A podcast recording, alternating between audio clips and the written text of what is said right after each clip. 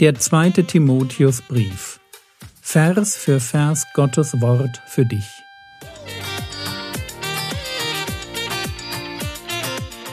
Ich brauche eine Auszeit und deshalb bekommt ihr in den nächsten Wochen eine ganz neue Reihe von mir zum zweiten Timotheusbrief. Mein Name ist Jürgen Fischer und ich wünsche euch beim Zuhören Gottes Segen und viele hilfreiche geistliche Impulse für euer Leben.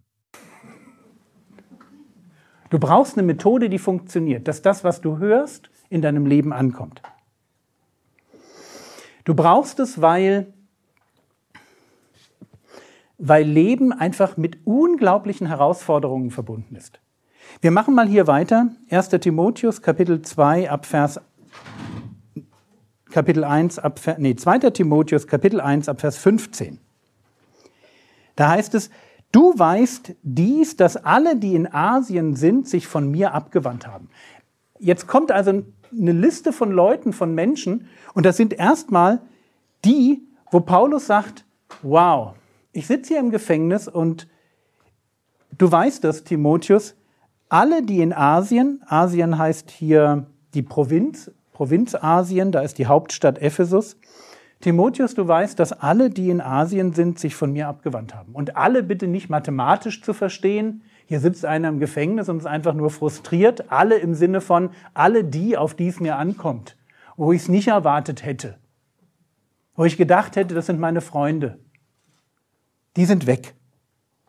Unter ihnen sind Phygelus und Hermogenes. Ja, es gibt auch andere, hier der, der Onesiphorus zum Beispiel. Der Herr gebe dem Haus des Onesiphorus Barmherzigkeit, denn er hat mich oft erquickt und sich meiner Ketten nicht geschämt. Die einen sind weg, die anderen sind da.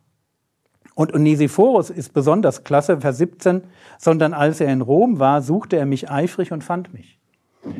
Es ist der einzige Vers, Vers 17, aus dem wir wissen, dass Paulus gerade in Rom ist dort in Gefangenschaft. Und Onesiphorus ist jemand, der dort anscheinend nach Rom hingereist war, um sich um Paulus zu kümmern. Das war bei den ersten Christen ein ganz wichtiger Punkt. Gefangene mussten besucht werden, um die musste man sich kümmern. Also ein Gefängnis in der Antike war keine Rundumbetreuung. Da konntest du auch einfach schon mal so sterben, weil sich keiner mehr um dich gekümmert hat. Also brauchte er Leute, die sich trauten, ihn zu suchen. Hier heißt es, suchte er mich eifrig und fand mich. Ihr merkt, das ist ein ganz anderer Zustand als am Ende der Apostelgeschichte, wo Paulus sich in Hausarrest befindet. Hier ist er wirklich eingekerkert. Er hat sich meiner Ketten, meiner Gefangenschaft nicht geschämt. Und schon wieder das Thema Schande. Ha? Dieses, ich schäme mich. Paulus schämt sich nicht, Timotheus soll sich nicht schämen, Onesiphorus schämt sich auch nicht. Die, die sich abgewandt haben, wahrscheinlich schon. Und dann sagt er hier, der Herr gebe ihm, dass er von Seiten des Herrn Barmherzigkeit findet an jenem Tag. Das ist dann wohl der Tag des Gerichts. Und bitte erinnert euch an das, was wir am Anfang gesagt haben. Barmherzigkeit als ein dynamisches Konzept, als etwas, was ich heute brauche, morgen brauche, übermorgen und natürlich auch am Tag des Gerichts. Wenn das Ganze hier vorbei ist, möchte Gott mich mit seiner Barmherzigkeit beschenken. Warum? Naja, glückselig die Barmherzigen, denn ihnen wird Barmherzigkeit widerfahren. So einfach ist das. Gott wendet sich in Barmherzigkeit denen zu, die selber barmherzig leben. Und Onesiphorus ist da einfach mal ein super Beispiel. Der hört von der Inhaftierung und alle anderen, die ziehen sich zurück.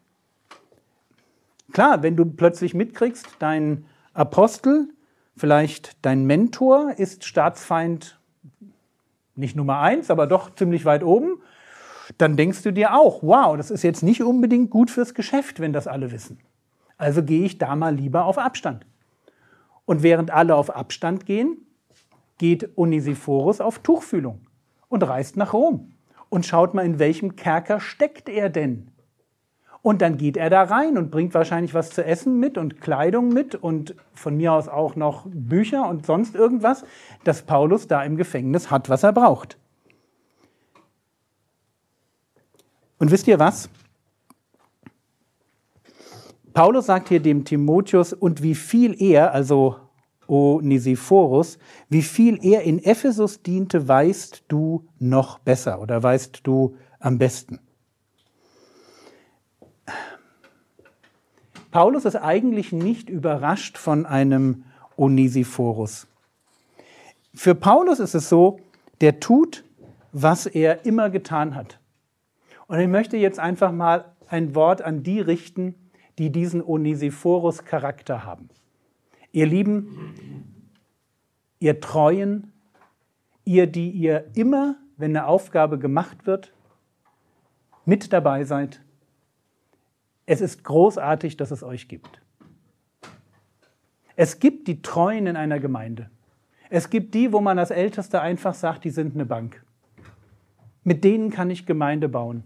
Weil die nicht nur mitmachen, wenn sie Bock drauf haben und nicht nur mitmachen, wenn es ihnen gerade passt, nicht nur mitmachen, wenn ihr eigener Zeitplan es zulässt, sondern weil es in ihrem Charakter drin steckt, zu sagen, ich bin pro, pro Gemeinde. Es gibt die Treuen, es gibt die Onesiphorus-Typen, die, wo man nicht überrascht ist, dass, ja, Onesiphorus geht nach Rom. Na klar, wer denn sonst? Wir kennen ihn doch, ist doch logisch. Versteht ihr? Es gibt diese Typen.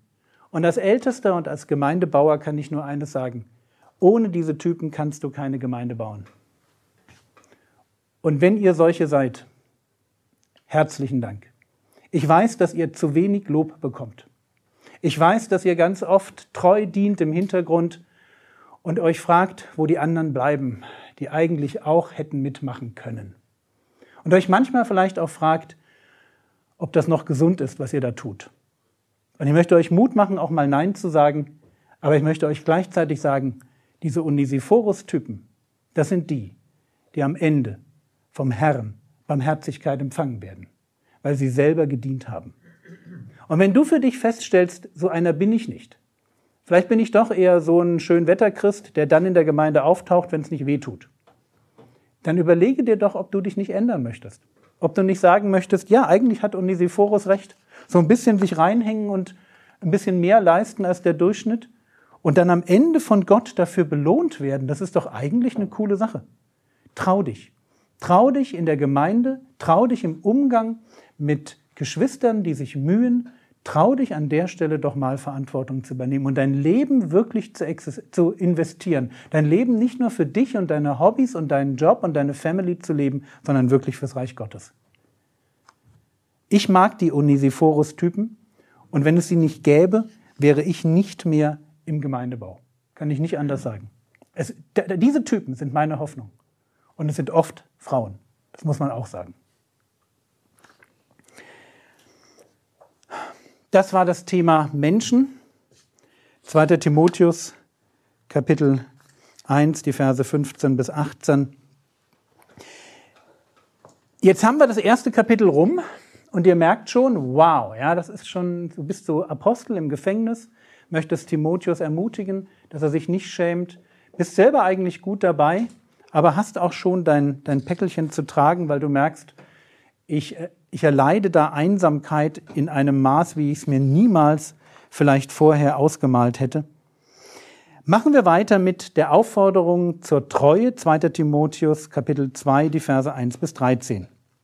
Du nun, mein Kind, sei stark in oder durch die Gnade, die in Christus Jesus ist.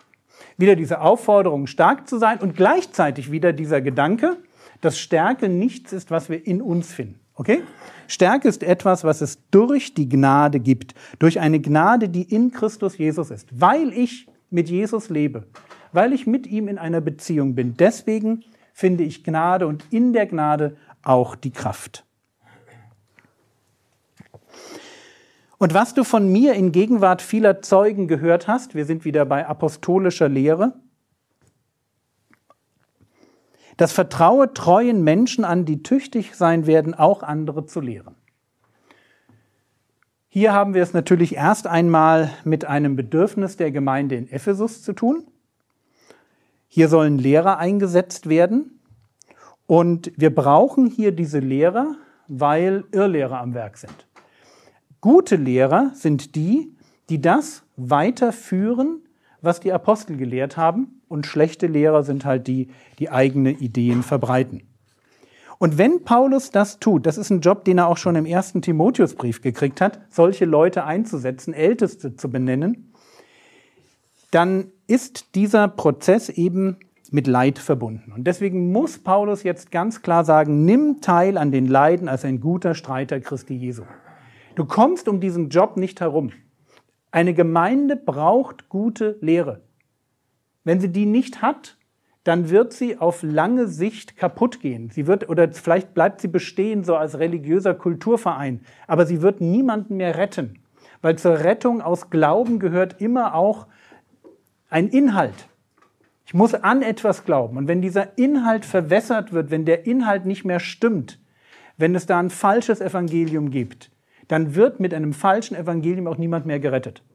Deswegen, wir brauchen gute Lehre. Wir brauchen das immer wieder, dass wir uns Vers für Vers durch biblische Bücher durcharbeiten und schauen, was steht wirklich da. Nicht, was hat XY geschrieben.